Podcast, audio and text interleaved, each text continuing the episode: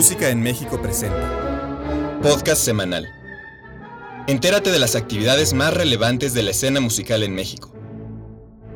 El compositor francés Darius Milhaud fue uno de los principales exponentes de la politonalidad en el siglo XX. Te invitamos a conocer una semblanza de su obra y su particular estilo.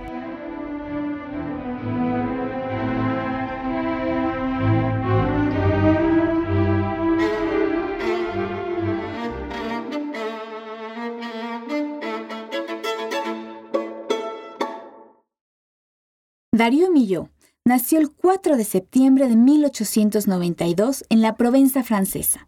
Su familia, descendiente de judíos establecidos en la región, tuvo el tiempo y los medios para fomentar los intereses musicales de su hijo. Lecciones de violín a los siete años, la participación en un cuarteto desde los 13 y finalmente sus estudios en el Conservatorio de París marcan las etapas de su carrera estudiantil. Típico de su generación, Milhaud expresó aversión por la música de Richard Wagner y una fuerte admiración por Mussorgsky y Debussy.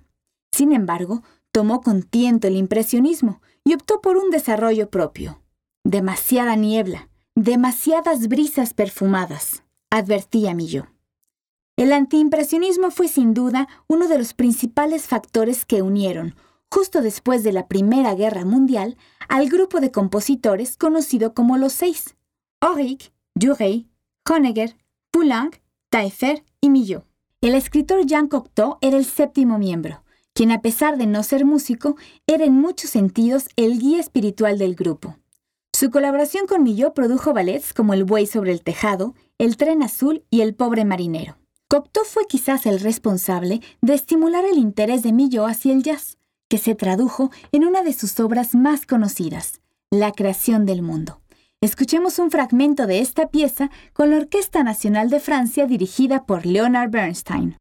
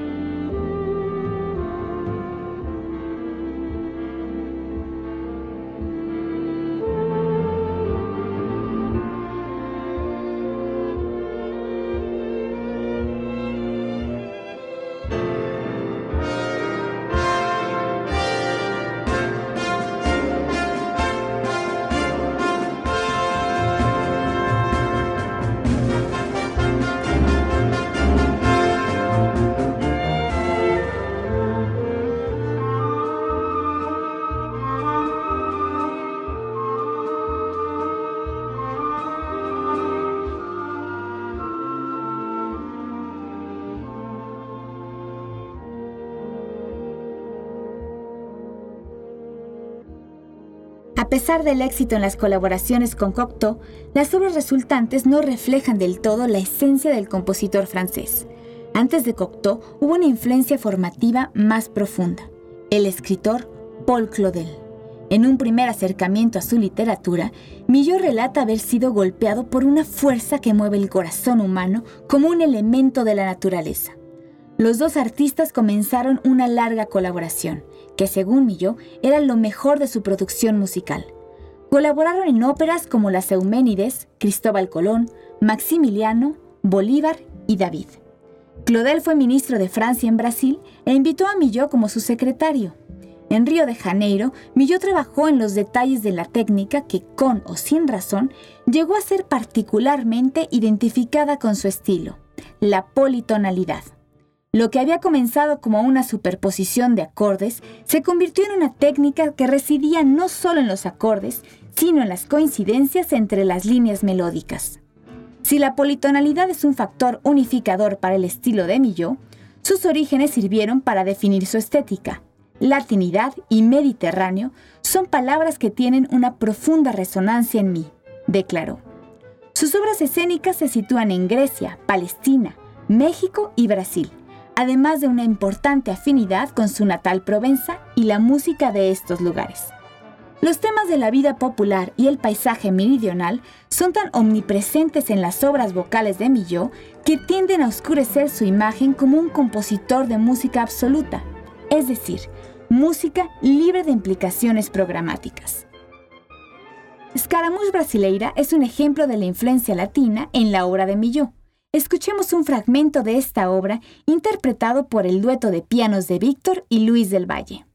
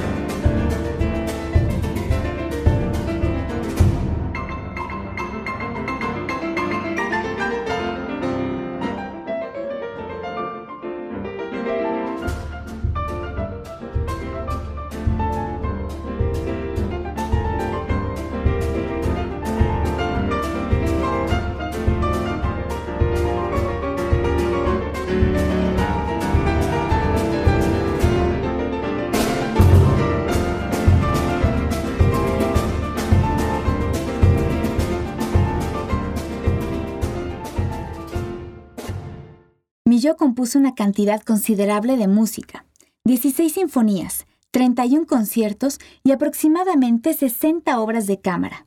De hecho, en el siglo XX se le considera uno de los compositores más prolíficos.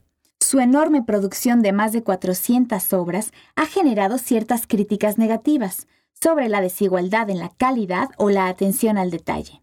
Pero quizás tales acusaciones ignoran la motivación básica de Millau como compositor, es decir, que el acto de creación es más importante que el producto creado. Su producción fue aún más notable si se considera su actividad pedagógica. A partir de 1948, pasó años alternando su residencia entre París y California, donde impartía cursos de composición y teoría. Millau compuso también una buena cantidad de música para cine, alrededor de unas 25 películas. Su primer gran éxito, el célebre ballet surrealista El buey sobre el tejado, era originalmente subtitulado Un cinema sinfoní, es decir, una sinfonía para el cine apto para acompañar una de las películas de Chaplin. Fuertemente influenciada por el folclore brasileño, se puede decir que El buey sobre el tejado es una serie de impresiones sobre el país sudamericano. De hecho, su estribillo es una versión de una melodía popular de ese país.